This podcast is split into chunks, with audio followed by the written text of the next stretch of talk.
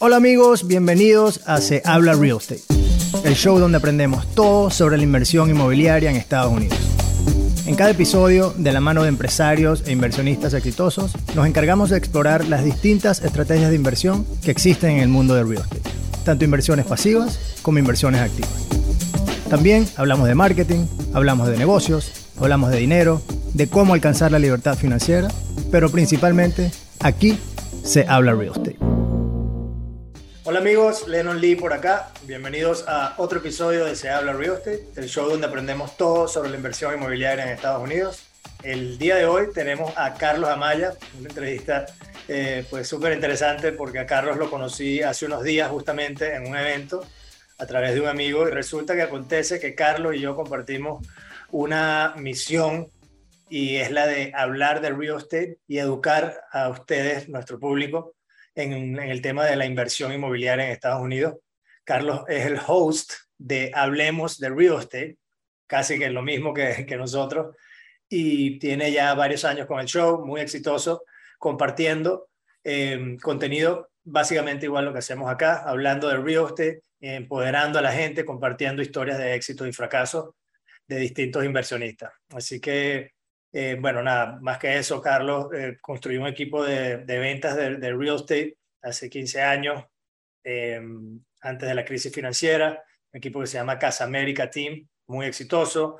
luego se dedica a, la parte de, la industria de leyes, estuvo en la radio por muchísimos años compartiendo junto con una firma de abogados conocimiento y educación en el tema legal para inversionistas y inmigrantes latinos. Hoy en día se dedica a la compra de complejos multifamiliares, muy parecido a lo que hago yo, por eso pues eh, nos llevamos muy bien, compartimos eh, muchas ideas. Así que nada, sin más que decir, aquí espero que les guste el episodio. Carlos Amaya, bienvenido a Se Habla Real Estate. Compañero, finalmente pudimos coordinar esta entrevista. ¿Cómo estás? Lenny, muchas gracias por la invitación. Para mí es un placer. Llevo siguiéndote hace muchísimo tiempo y vamos a estar hoy hablando de real estate. Correcto. Bueno, para, para que nos está escuchando en este momento, eh, ya se darán cuenta, o mentira, para que nos está viendo, perdón, ya se darán cuenta que Carlos tiene su logo de su podcast que se llama Hablemos de Real Estate. Eh, somos, bueno, nos conocimos ahorita hace unos días en, en Orlando formalmente. Eh, un amigo nos, nos hizo la introducción y bueno, interesante porque obviamente pues dos latinos estamos eh, tratando de compartir el contenido educación ah, para el inversionista latino sobre el real estate y pues tenemos un podcast que se llama virtualmente igual, hablemos de real estate y se habla real estate, así que eh, emocionado porque bueno, obviamente se trata de, de, colaborar más allá de competir, que creo que en lo absoluto es el punto en, en este, en este caso. Así que, en fin, bienvenido Carlos. Primero que, que, nada, bueno, ya yo en el intro comenté un poquito sobre tu background, pero cuéntanos desde tu punto de vista quién es Carlos y cuál es el enfoque actual, rápidamente.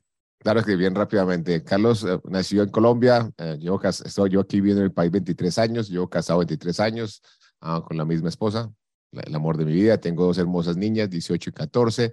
Comencé la industria obligado. En el 2004 mi esposa básicamente me forzó a sacar la licencia de raíces. Eh, hice ventas uh, en, 2004 al 2006. Mi esposa entró, al mercado 2006 al 2008 haciendo ella ventas y yo hice hipotecas porque estaba traduciendo todos los documentos. Dije, no, mejor lo hago yo directamente. Uh, y el mercado se cae para todos y en ese momento me uní a una de las firmas más importantes de abogados la red estatal de Nueva York, hice programas para la radio por, con ellos por, por mucho tiempo, tuve ciertas circunstancias de salud que vamos a hablar un poco más adelante probablemente, y comencé a invertir en bienes raíces ya de una manera uh, mucho más activa en el 2014, con propiedades de, de, dos, tres, cuatro familias en New Jersey, buscando, la meta era lograr salir de mi, de mi W2, logré hacerlo en el 2019, con la subida del mercado comencé a vender un par de propiedades y comencé a hacer la transición gracias a que en ese momento fue cuando comencé el podcast ah, y comencé a, invertir en propiedades ya multifamiliares y a, hacer básicamente la economía de escala. Y eso es lo que estamos haciendo en este momento. Excelente. Bueno, lo tienen. Em, ok, comenzaste eh, primeramente con fundando un equipo con un broker. O sea, para que no eh, sabe, pues los agentes, los realtors, pueden crear sus propios equipos dentro de, no tienen que ser broker necesariamente, sino que crean un equipo bajo el mismo broker. Y como siempre lo digo aquí, sea tú solo como realtor o en equipo, estás construyendo una compañía y una marca y pues es interesante, por lo que veo, pues tuvieron eh, bastante éxito con Casa América, se llamaba el equipo, se llama. Se llama todavía. Correcto. Cuéntanos cómo, cómo, cómo surgió esto y cómo ¿Cuáles son las claves, digamos, para construir un equipo exitoso? Claro que sí. En, ese momento nos dimos cuenta que la comunidad latina necesitaba una orientación ah, y que somos un poco diferente a la eh, comunidad anglo. Necesitamos más, más que nos, nos, cojan de la mano durante el proceso básicamente, el hecho que estábamos, mi esposo y yo, trabajando simultáneamente en la parte de haciendo las, hipotecas, en la parte mía, y mi esposa haciendo la parte de, representar a los clientes, entonces nos dimos cuenta que podíamos dar una cuestión de servicio completo, dividiendo roles muy claros de lo que teníamos nosotros, lo que hacíamos cada uno, y lo más importante, buscando el mejor beneficio para el cliente, y darnos cuenta que la educación, desde ese entonces nos dimos cuenta de que era esencial. Entonces nos dedicamos a utilizar ese ángulo, básicamente de educar a nuestros clientes, más que pensar en hacer una venta educarlos y si les convenía en ese momento, obviamente los podemos representar en el proceso también. Ya, ya. Y para crecer ese equipo, bueno, no sé si empezaron ustedes dos, ¿y cuántos, cuántos miembros son ahora en el equipo? Sí, bueno, nosotros el equipo lo crecimos porque nos unimos a una firma de abogados y, nos apalancamos con, con el equipo que tenemos dentro de la firma. En este momento tenemos unos asistentes virtuales, estamos haciendo la transición más a eh, invertir en apartamentos y manejar nuestro portafolio. Entonces, nuestro, nuestro enfoque en ese momento, cuando teníamos el, el auge que tuvimos el equipo más grande, eran negociaciones de short sales, a la parte cuando las personas estaban pasando eh, situaciones económicas muy difíciles, que no tenían la posibilidad o no querían quedarse con las propiedades. Ahí armamos ese equipo para poder atender, a esas necesidades, pero ya como, como baja un poco la demanda ese tipo de transacciones, decidimos hacer, como te decía anteriormente, la parte más de inversión y dedicar nosotros a manejar nuestras propiedades y, y para eso necesitamos un equipo mucho más bien. Claro, claro, claro. Sí, bueno, entonces, eh, obviamente empieza, empieza a invertir en el 2014, me dice, eh, ya personalmente comprando multifamilies pequeños, ¿no? Y ahora pues están eh, comprando complejos de apartamentos más grandes, hacen algo muy parecido a lo que, bueno, prácticamente lo mismo que lo que hacemos nosotros.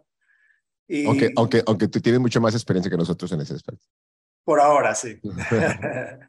pero, pero bueno, pero interesante, ¿no? Porque la pregunta que tengo es, ¿cómo, ¿cómo ha sido, o sea, cómo es tu visión como inversionista de lo que significa? Porque hablamos mucho de que, bueno, estamos tratando de alcanzar la libertad financiera, o que tiene sus términos, pero al final creo que todos compartimos esa meta de llegar al punto donde pues nuestras inversiones nuestro dinero invertido nos permite la libertad y nos da libertad de tener la opción de trabajar o no trabajar, de hacer lo que querramos, ¿no? Técnicamente. Entonces, ese, eso es un viaje, es un journey. ¿Cómo, cómo lo ves tú? O sea, se habla mucho de eso, pero que ¿cómo llego allí? ¿Cómo, cómo me posiciono y cómo eh, me estructuro para llegar a ese punto?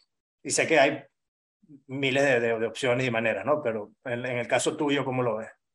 Claro que sí. La manera como, como, como, lo, como yo lo hice y lo recomiendo eh, es ver las personas con qué contamos, cuáles son nuestros recursos. Nuestros recursos son de pronto dinero para colocar de cuota inicial, nuestro recurso de pronto es eh, tener la experiencia y conocimiento o el tiempo. Entonces, apalancarnos de lo que tenemos como de nuestros recursos. En el caso de nosotros teníamos, éramos bancables, teníamos unos buenos salarios, teníamos unos buenos ahorros. Entonces comenzamos a escuchar muchísima información, bigger packets, a, ir muchos, a muchas reuniones, a tomar cursos de, inversión y nos dimos cuenta de que habían varias estrategias que nos funcionaban. Comenzamos a hacer un house hack, una propiedad uh, de varias, de, tres familias, vivimos en una, arrendamos las otras dos unidades, después comenzamos a comprar propiedades de dos, tres familias de manera de, como inversión, 25% de cuota inicial, las arreglábamos, hacíamos una cosa que se llama el BUR, las, comprábamos, las, las arreglábamos, las refinanciábamos, arrendamos y refinanciábamos, sacábamos el dinero y lo continuamos haciendo. Entonces, en ese momento la figura era lograr libertad financiera a través de inversiones de bienes raíces ah, de dos, dos o cuatro familias y nos dimos cuenta de que se logró la libertad financiera, pero a la misma vez se requería mucho tiempo y trabajo. Las propiedades requieren mantenimiento, requieren administración, que tú no puedes delegar a alguien más, pues tienes que pagarle un porcentaje dependiendo del área de 8 al 10, 12%, si es una casa, si es una renta a largo plazo o si es una renta a corto plazo, el Airbnb, el 20 a 30%, inclusive, inclusive un poco más. Entonces, nos dimos cuenta que teníamos razón y, es algo muy importante, uh, Lenin, que uno comienza a evolucionar con el tiempo y, ajustándose a las situaciones. Entonces, la, la, meta inicial era cash flow para dejar el W2. Pero nos dimos cuenta que, ok, logramos el cash flow, pero pues está requiriendo mucho tiempo, trabajo y, y la llamada de los inquilinos y, reparaciones. Las casas, de pronto los inquilinos, en realidad nosotros no son muy nuevas y requieren mucho cuidado y de pronto no son muy cuidadosos. Y nos dijimos, debe haber otra manera. Y ahí es cuando comenzamos a pertenecer a grupos de personas como tú, que lo llevan haciendo más tiempo, de comprando propiedades de más de 10, 40, 70, 80, 100 unidades, dependiendo el, el, el tamaño. Y nos dimos cuenta que había una economía de escala, que podíamos apalancarnos en el, en el trabajo de otras personas y que podíamos minimizar el riesgo, um, porque si una persona te deja de pagar y tienes una casa de dos, tres familias, se te va el 50 o el 33% del ingreso. Entonces, eh, de esa manera lo hicimos. Entonces, yo creería que inicialmente era cash flow o flujo de caja de una manera activa y ahora nos dimos cuenta que se puede lograr flujo de caja de una manera más pasiva, apalancando de la experiencia y el, el, conocimiento y el equipo de otras personas. Ok, ok, excelente. Sí, básicamente eh, también, bueno, lo hablamos bastante aquí, sé que seguramente lo hablas también mucho en tu, en tu show, que um, real estate está en el componente activo y tienes mil formas de, de, de generar capital, eh, capital nuevo, digamos, donde eres un realtor, donde eres un lender, te conviertes en broker, montas una compañía de wholesaling o haces house flipping. Bueno, tienes una gran cantidad de entrada al mundo del real estate, donde si inviertes tu dinero, puedes invertir el dinero de otros en muchos casos, como wholesaling o house flipping, casi, eh, casi nadie termina invirtiendo la mayoría de su dinero, sino que pues obviamente se apalanca y existen, dependiendo de la estrategia, distintas, distintas maneras, pero al final no solamente estás invirtiendo pues tu dinero, lo poco, lo poco o mucho que te, que te toque invertir, sino tu tiempo también, ¿no? Justamente está esa parte y después entonces está la transición a una vez que tienes, empiezas a crear ese capital, cómo lo haces trabajar para ti de la manera más pasiva. Entonces viene la transición a proyectos donde, como tú mencionas, pues puedas empezar a, a posicionar ese capital para que trabaje para ti, que son las inversiones pasivas, como bueno, lo que hacemos nosotros, eh, gente que hace private lending, eh, cualquier otra estrategia donde básicamente no siga intercambiando su tiempo por dinero. ¿no? ¿Qué, qué, has visto tú que ha sido el mayor challenge o para ti y para, sé que hablas con muchos latinos también, pues para el inversionista latino en, en esa transición de, bueno, porque como te digo, mucha gente dice, bueno, yo me voy a hacer house flipping o voy a hacer esto o otro, pero es un trabajo. ¿Cómo, trans, ¿Cómo es la transición y qué challenges hay para la parte ya más pasiva? Esa es, excelente pregunta, Lenny. Um, de la parte personal, la, la, transición fue más, más al principio de, de, creer que sí lo podíamos hacer. Como te decía, como tú lo explicaste muy bien, uno mira qué recursos tiene. En ese momento el, el recurso mío no era tiempo, era conocimiento, pero no era tiempo, pero tenía dinero. Entonces, ahí utilicé estrategias, como te mencioné, para, para comprar y arrendar y, y poder generar el, el ingreso pasivo. Hay personas, como, como lo mencionas tú, de pronto no tienen la capacidad de tener de pronto el dinero, pero tienen el, conocimiento y la experiencia y se apalancan de dinero a alguien más. Con respecto a los retos, yo creería que el reto a nivel de, de, comunidad latina es primero creer que, somos, que, que lo podemos hacer y, venimos con, con, un chip integrado en, en, nuestro, en, nuestro, en nuestro cerebro donde tenemos que ganarnos el pan con el fruto de, de, de, nuestro esfuerzo, con el sudor de nuestra frente. Entonces, en muchas ocasiones tenemos esa idea que tenemos que hacerlo de una manera activa. Entonces yo creería que el reto mayor para nosotros y probablemente para ti que estás también en, e, en este, mismo, uh, en este mismo aspecto de, de, educación de nuestra comunidad, es mostrar que pasivamente se puede hacer, ¿ok? Que está bien hacerlo pasivo y lo más importante, que las personas tengan e, confianza. Yo me encuentro con muchas personas, muy probablemente tú también, que dicen, no, yo no confío en eso porque no conozco quiénes son los otros inversionistas. Yo, estoy, yo, yo mejor quiero comprar una casita de una de familias y que yo sepa que es mía y 100% mía y entonces como que todavía no entendemos el concepto de economía de escala Ah, y, el riesgo-beneficio para el retorno. Entonces yo creería que en este momento los, los, los, los retos mayores son primero creérnosla, ¿ok? Uh, educarnos bien. Uh, por eso me encanta tu programa, porque hay muchas personas que nos llegan a nosotros cuando estábamos en la firma abogados y me decían, mi primo me dijo, mi cuñado, mi barbero, me encantan los barberos, muy amables todos, pero no son profesionales y generalmente seguíamos ese tipo de consejos. Entonces, educa, eh, saber que lo, cree que lo podemos hacer, educarnos, aunque comenzar a hacerlo, tomar acción y después que eh, parece fácil, pero el pasar de activo a pasivo es un paso bastante grande. Las personas desafortunadamente no, no, no, creemos que, que, se puede hacer, no sabemos cómo hacerlo y no tenemos la confianza en el sistema en ocasiones por, por el desconocimiento. Totalmente, sí. Eh, bueno, sin duda alguna es uno de los challenges que también tenemos nosotros.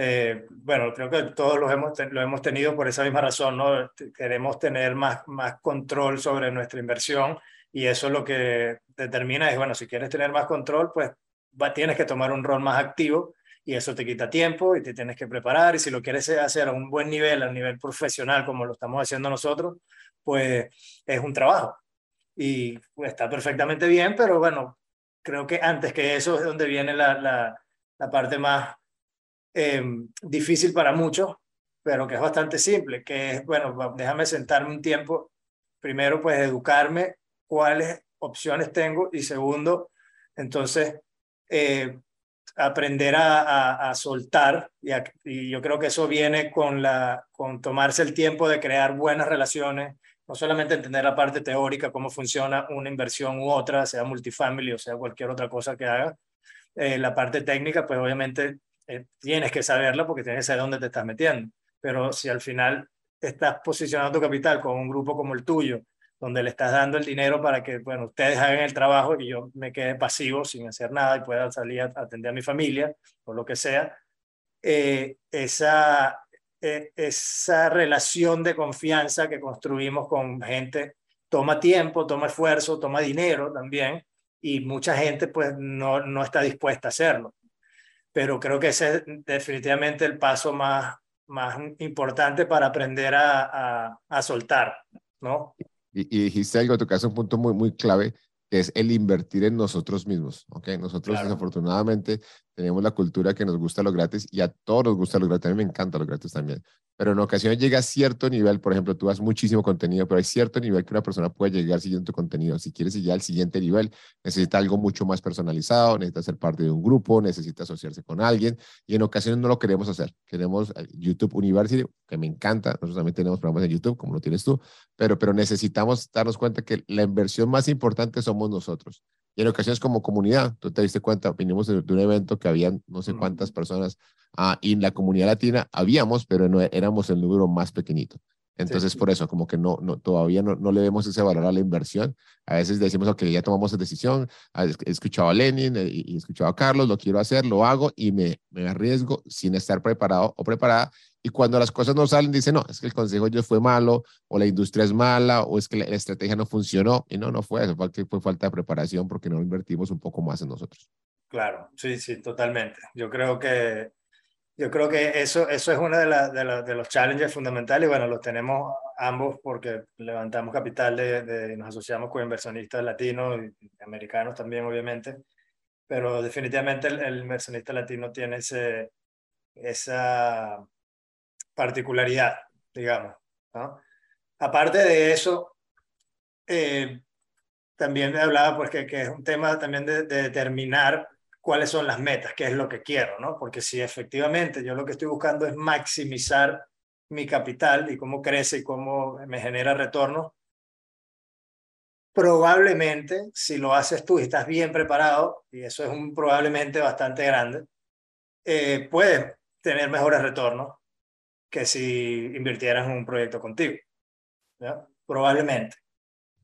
Pero no necesariamente. Total, totalmente de acuerdo. Y yo le digo eso a muchas personas. Si usted lo hace de manera activa, ¿ok? Y sabe exactamente el mercado, sabe la estrategia y, lo, y va a dedicarle el tiempo, el esfuerzo y tiene la experiencia. Es como un jugador de baloncesto, de fútbol o de béisbol, no sé qué deporte te gusta. Uh, la regla es la misma para todos, pero ¿quiénes son mejores? Los que han hecho más repeticiones, que van y intentan mil, dos mil veces el mismo tiro. Entonces, uh, la experiencia no se improvisa. Entonces, yo le digo lo mismo que tú acabas de mencionar. Sí, muy probablemente si quieres retornos más altos, la experiencia del conocimiento y del tiempo, lo va a lograr. Lo que pasa es que en ocasiones queremos todo al mismo tiempo. Queremos tener eh, eh, retornos muy altos sin dedicarle mucho tiempo y de pronto, con poco conocimiento. Y eso no va a pasar. Entonces es como querer sacar el cuerpo como el de la roca y sin ir al gimnasio y comiendo y tomando trago cada fin de semana. Lo más probable no va a pasar. Claro, claro, totalmente. Mira, cuéntame, pues, sé que a todos nos gusta escuchar también un poquito más de, de los detalles como tal. O sea, ¿tienes algún proyecto, sea el primer multifamily pequeño que compraste o el último proyecto en donde invertiste, que te viene a la mente como quizás tu proyecto favorito, sea porque fue tan bueno en los números o tan malo que, te, que aprendiste muchas cosas, no sé, que, que, nos puedas compartir un mini case story así de, bueno, cuánto compraste o cuánto invertiste, qué, qué tuviste que hacer y cómo fueron los retornos y en cuánto tiempo, etcétera. Algo...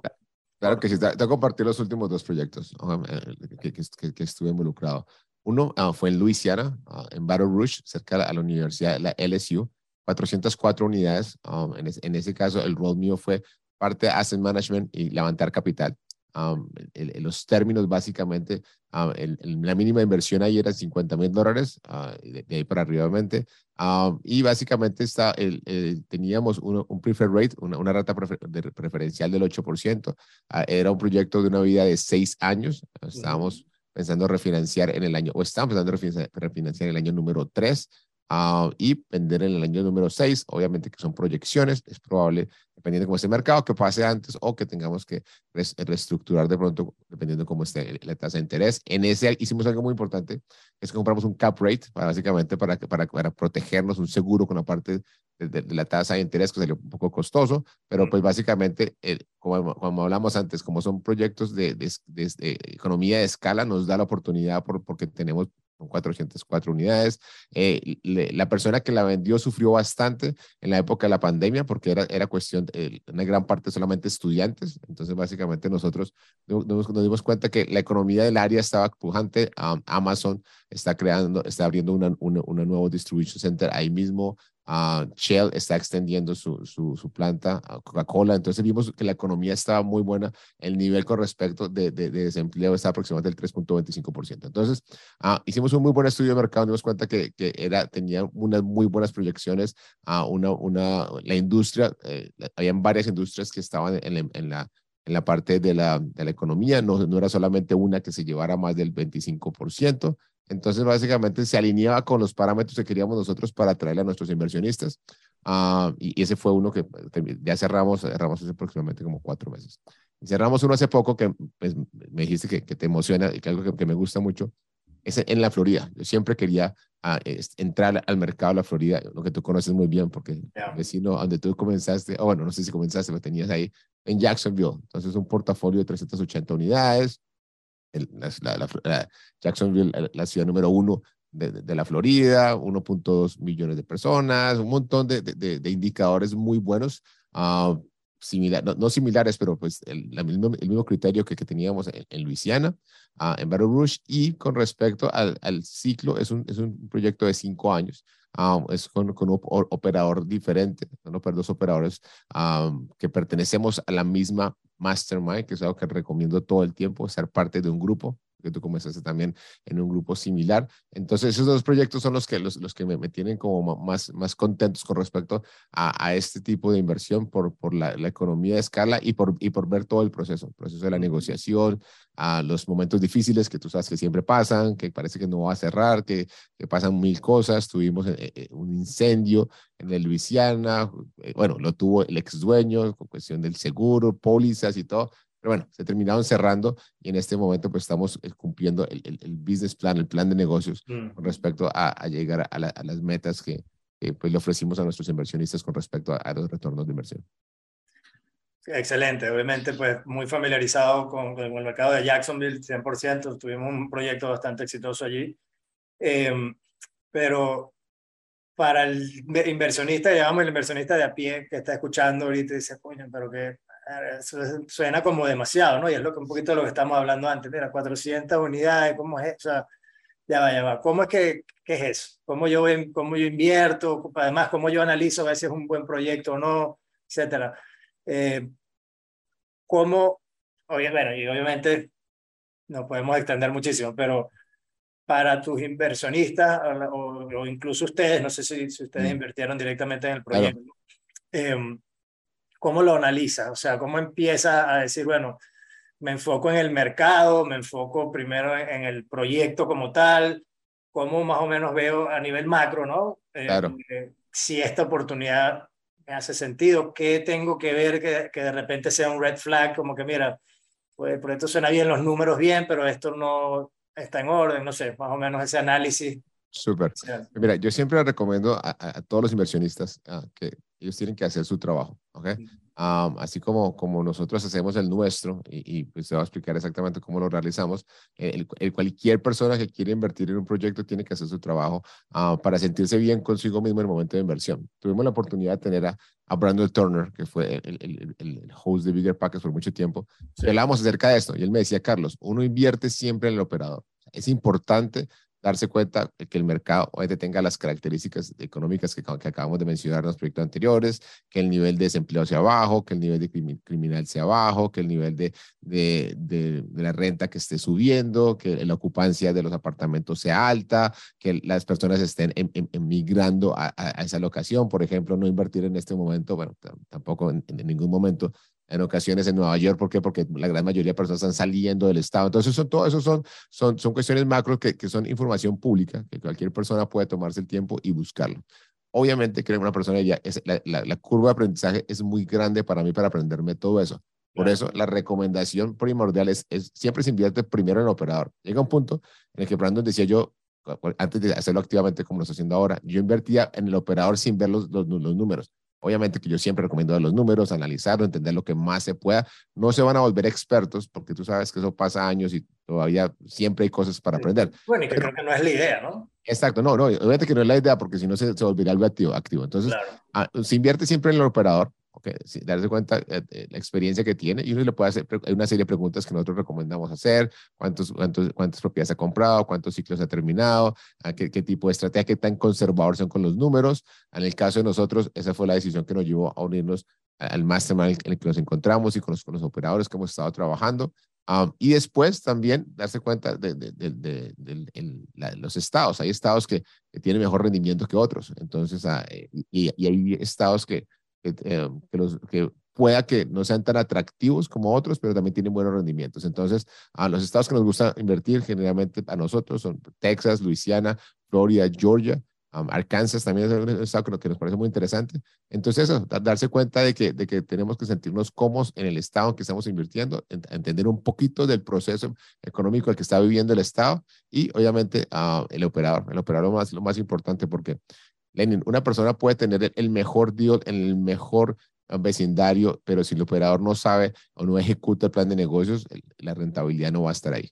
Ah, pero, pues igual, si es un muy buen operador, pero el, el, área está, todo el mundo se está yendo de ahí, criminalidad alta y todo, en ocasiones el riesgo es un, poquito más alto. Entonces, yo, yo, yo creería que esa es la recomendación para tus oyentes que, que dicen de pronto que 400 unidades son 57 millones de dólares. ¿De dónde sale ese dinero? No, es un, un, proyecto en el cual es básicamente una unión de fuerzas, donde estamos un equipo que estamos liderando y se le abre la puerta a un, un, número de inversionistas que tiene ciertas características y que lo pueden hacer de manera pasiva.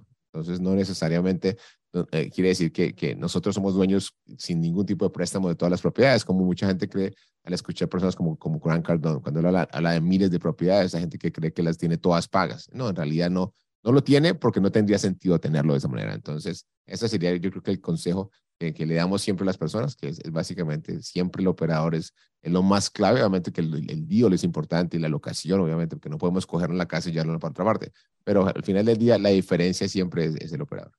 Sí, bueno, 100%, ¿no? y bueno, ya lo mencionamos hace rato, eh, que, que, se trata de, de, construir esa relación de confianza con el operador y eso va, de la manera que nosotros lo hacemos, por lo menos, eh, no es solamente la parte profesional, sino también incluso a nivel personal. Eh, cuando estamos viendo si, poder, si queremos asociarnos con un operador, obviamente vamos a hacer un background check, obviamente vamos a, tenemos una, una lista eh, bastante larga de, de cosas que, que documentos, track record, todo lo que tú mencionaste, cuántos proyectos han hecho, quiénes son los miembros del equipo, etcétera, etcétera. Toda esa diligencia, pues obviamente se, se, se tiene que hacer, todo el mundo la debería hacer, pero creo que eso es lo obvio. Lo que no es tan obvio es que hay muchos grupos eh, o muchos profesionales, compañías o, grupos como el tuyo que, que son buenos operadores y, tienen el track record y en papel pues hace sentido. No quiere decir eso que necesariamente yo quiera, yo quiera asociarme o casarme, entre comillas, con un grupo simplemente porque en papel hace sentido, ¿no? Porque como te digo, hay, muchos, hay muchos de esos. Pero, ¿cómo determino yo entonces, bueno, si quiero hacer negocio con esta persona, la manera en que esta persona se comunica, de repente me reuní con ellos eh, eh, a almorzar y la manera en que tratan al mesero, ya ese tipo de detalles te dice mucho sobre quién es la persona, que al final del día es con quien estás invirtiendo, estás invirtiendo con un grupo de personas, estos no son robots ni mucho menos. Entonces... Y, eso es clave. Al final del día, después de todos esos números, todos somos personas. Y, mi recomendación a sea, uno que generalmente quiere invertir con personas o con grupos que tengan valores alineados a los nuestros. Correcto. En el caso de nosotros, ah, cuando buscamos a, más o menos que nos encontramos, es dirigido por una, una, pareja de esposos, tienen dos, dos hijos de las mismas edades que los hijos de nosotros, compartimos la fe, ah, compartimos la parte de, los niveles de riesgo para nuestros inversionistas, de pronto no tan atractivo con otros grupos que son más agresivos, pero que no son los que nos sentimos nosotros alineados. Y entonces es, básicamente lo mismo en la parte de inversión. Tenemos que buscar, ah, buscar alineamiento con respecto a, a valores y lo que tú dijiste al final del día como como, como uno hace algo, hace todo. Si uno va a almorzar o alguien, una persona va y tiene, ciertas ah, actividades o ciertas maneras de comportarse que no es la ideal, lo más probable es que va a, decir, va, a ser, va a pasar así y aún peor cuando las cosas se ponen complicadas y siempre se ponen complicadas. Siempre se ponen complicadas. El plan nunca, el plan nunca aterriza donde, donde sale.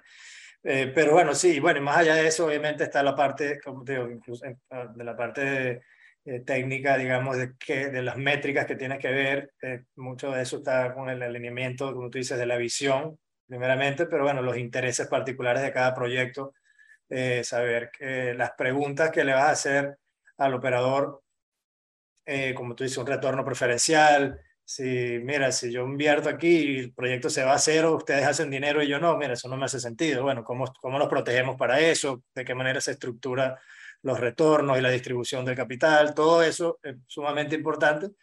Y a, eh, a, través, o sea, dándole más fuerza, digamos, a la parte de que el operador es lo que más importa, es porque sí, el acceso a la información del mercado y del proyecto como tal, lo vas a tener a través del operador y, siéndole, y, y esa información quieres tú asegurarte de que ellos estén viendo las mismas métricas que tú, pues, si te educaste bien, sabes que son importantes para el éxito de un proyecto. Y entonces, finalmente, pues, es el operador quien va liderando todo este esfuerzo y, y todo va montado sobre la confianza que tú le tengas. Y llega un momento, porque de verdad que sí, como dijo Brandon en tu, en tu show, yo, hay, hay proyectos donde he invertido donde ya sí veo los números, veo el mercado, pero ya, ya, ya eso ya lo tengo como que, o sea, ya tengo tanta confianza en el operador y he hecho proyectos con ellos exitosamente, etcétera, que no hace falta perder tanto tiempo o gastar tanto tiempo en esos otros lados. Entonces, bueno, ese es justamente el esfuerzo que estamos tratando de hacer, creo nosotros como, como operadores, como inversionistas, es, brindar, es regresarle a nuestros inversionistas el tiempo, que no tengan ellos que entonces, de repente lo hacen una vez, dos veces, pero ya después esa confianza en nuestro equipo, en tu equipo, para seguir adelante y hacerlo un poquito más, eh, más suave, digamos, el proceso. ¿no? Eh, bueno, cambiando un poquito el tema, eh, que antes de que ya se nos está acabando un poquito el tiempo, pero quiero que, que nos cuentes sobre una experiencia que tuviste batallando el cáncer.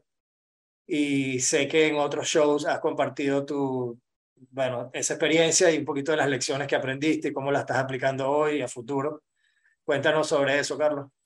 Claro que sí, mira, hoy es una fecha muy importante. Um, hoy hace 10 años, um, le decía a mi esposa, no, me, llamaron, era un viernes como a las 8 y media de la noche, el cirujano a decirme, porque me hicieron una biopsia, estaba, eh, estaba teniendo como, como, como, como resfriados constantes y no sabían qué estaba pasando, entonces me hicieron una biopsia solamente para descartar que no era nada maligno me llamaron como un viernes, como a las nueve de la noche, decirme que era cáncer. En ese momento teníamos a las, las niñas, eh, tenían aproximadamente, Victoria nació en el 2004, tenía ocho y Valerie tenía cuatro años.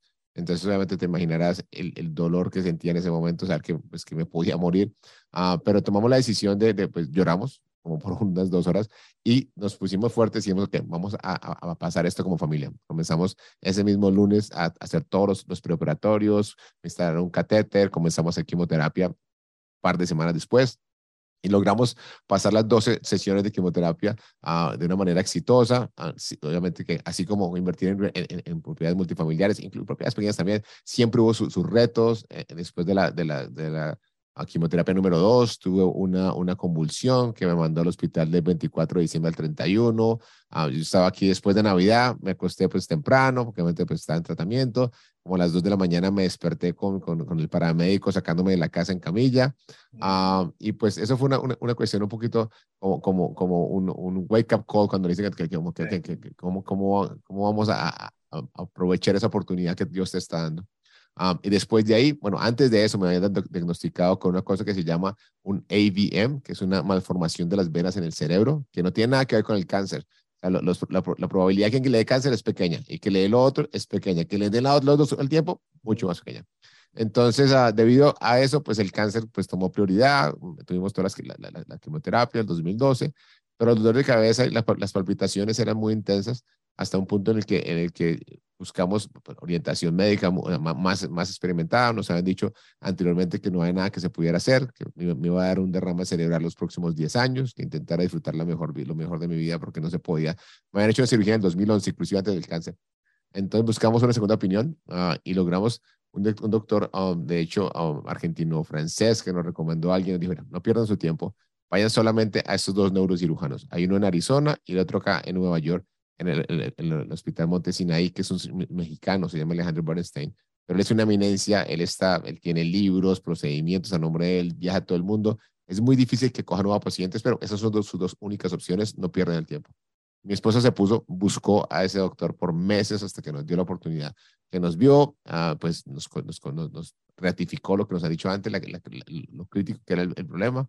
Ah, dijo que lo podía hacer, pero no tenía el tiempo, entonces con una colega tomaron el caso, me dijo que no iba a estar en todas las cirugías, proyectamos que iban a hacer seis cirugías en el cerebro, entran por la pierna o entran por la pierna hasta con un catéter hasta el cerebro para cauterizar las venas que, que, que no deberían estar ahí, que estaban mandando la, la, sangre para el lado incorrecto. Al final del día, para resumirte la historia, que es un poco larga, terminamos teniendo 12 cirugías. Ah, la, la, presión del cerebro era tan fuerte la sangre que devolvía el, el pegante, entonces terminaron uh, cerrando toda una arteria, que era muy riesgoso porque me quedaba nada más con una de las dos, uh, pero pues gracias a Dios pasamos esas últimas 12 cirugías, la última fue en enero del 2018, ahí, ahí, durante todo ese proceso, pues comenzamos a invertir en mis raíces, ¿por qué? Porque obviamente no me daban seguro, no me daban seguro de vida, así, si yo quedaba, si me moría, o si aún peor, quedaba así vegetal, mi, mi familia que iba a sobrevivir, ya mi salario, que era muy bueno, no, no iba a llegar. Entonces comenzamos a, a pensar en, en, primero en bienes raíces para, uh, para poder tener el ingreso residual y después decir, ok, tenemos que bajarle el ritmo, porque yo trabajaba siete días a la semana, hacía programas en la radio por 10 años en las emisoras de, de, de acá en Nueva York para representar, representando la firma de abogados. Ah, entonces ahí fue cuando dijimos, mira, Dios me dio un propósito, entonces dejé la firma en el 2019 y ahí fue cuando comencé este proyecto de Hablemos para básicamente contar mi historia, a, eh, buscar impactar la, la, comunidad de la familia latina y ayudarles a lograr libertad financiera a través de lo que nosotros hacemos, tú y yo, el vehículo real estate, que al final del día la familia siempre es la base de la sociedad y hay muchos muchachos, niños, niñas que están creciendo solos porque los papás están trabajando tiempo completo. Hay un amigo mío que me hizo, un colombiano, que trabaja full time, part time and all the time. Trabajan todo el tiempo. Entonces los muchachos están creciendo solos. Entonces yo creo que es, es, esa fue la enseñanza que me dio todos esos movimientos. Tuve mucho tiempo eh, en, en, recuperación en hospitales, escuché eh, eh podcast por muchísimo tiempo. Por eso para mí haber tenido a, Brandon en mi, programa fue súper especial porque lo llevaba escuchando años, porque duraba en el hospital en recuperación. Él es fabuloso, él de verdad que... Uno, uno dos días escuchando y yo a punta de podcast, podcast, podcast, podcast. Entonces, lo que, eso fue lo que hice, educarme y, y buscar la manera de, de ahora buscar eh, eh, vehículos como, como el tuyo para podernos comunicar con la, con la comunidad, conectar y saber que así como mi historia, que suena un poquito dramática, ahorita en la parte médica, yo sé que todos tenemos historias complicadísimas, pero, pero hay una forma, hay, hay, hay, hay un, una luz al final del túnel y si nosotros podemos poner un granito de arena para que las personas puedan llegar a ese final, es, con, eso paga el día y pues podemos dormir tranquilos. Bueno, excelente, ahí lo tienen. Definitivamente, pues agradecido de que compartas tu historia porque sin duda alguna, eh, creo que una de las lecciones principales es como es esa alerta de que, mira, ajá, si yo tengo muy buen trabajo, un buen salario y tal, pero qué, o sea, qué es lo que estoy en verdad construyendo como legacy, como futuro para mi familia. Si yo me voy mañana, ¿dónde quedan ellos? O sea, la parte desde el seguro hasta simplemente un patrimonio, lo que quiera, o sea, la, dinero para, para solucionar una gran cantidad de problemas que, que, que se pueden presentar y la mayoría eh, no, lo, no lo tenemos, ¿no? O sea, no lo tenemos estructurado, no lo pensamos, sino que creemos que este, este sueldazo que tengo me va a durar toda la vida. Entonces, definitivamente, em, bueno, creo que más de acuerdo no podemos estar que estamos en, en, en la industria correcta y específicamente en nuestro nicho, creo que dentro de todas las verticales que podemos tener en real estate es una de las más poderosas para justamente esa parte de de regresarle el tiempo a la familia para que vaya construyendo y creciendo su capital. Es un, un juego a largo plazo. Sin embargo, hay que empezar. Hay que empezar. Ayer era el mejor momento, hoy es el segundo mejor momento. Y independientemente pues, de, los challenges que tengamos ya muy particulares del, de este ciclo como tal, donde estamos para conseguir proyectos mejores que antes o peores, bueno, ya ese es otro tema. Pero creo que Em, ese impulso que viene de, de, un, de un tiempo malo, o sea, alguna, un, problema físico o algo, eso, eso nos, nos, nos abre los ojos y creo que eh, eh, para empezar ese journey estamos aquí nosotros tratando de, de, de ayudarlos. Hablemos de real estate y se habla real estate combinando poderes aquí para para ir brindándole bueno, nuestra historia y nuestras herramientas y lo que nosotros hacemos y que, como siempre digo, no es la única opción, pero aquí pues pueden ir escuchando en estos dos shows por lo menos eh, todas las historias de gente que lo está haciendo de distintas maneras y pues cada quien se va ubicando donde cree que, que puede conseguir su, su, su vía más segura o donde más se, se sientan cómodos ellos. Así que bueno, eh, cash flow o appreciation. Una, una solo puedes escoger. Cash flow o appreciation. Cash flow. Cash flow. Bien, estamos de acuerdo en eso. Carlos, eh, brother, bueno, un gusto tenerte por aquí. Obviamente, bienvenido cuando quieras. Vamos, ya, ya me invitaste a tu show, así que estaremos eh, por aquí en Seattle Real Estate, estaremos compartiendo los dos episodios y en el tuyo, pues también. Si esa es la idea, ir colaborando. Claro que sí. Cuando quieras, eres bienvenido. Podemos seguir cualquier cantidad de show aquí, podemos explorar cualquier cantidad de conversaciones de real estate.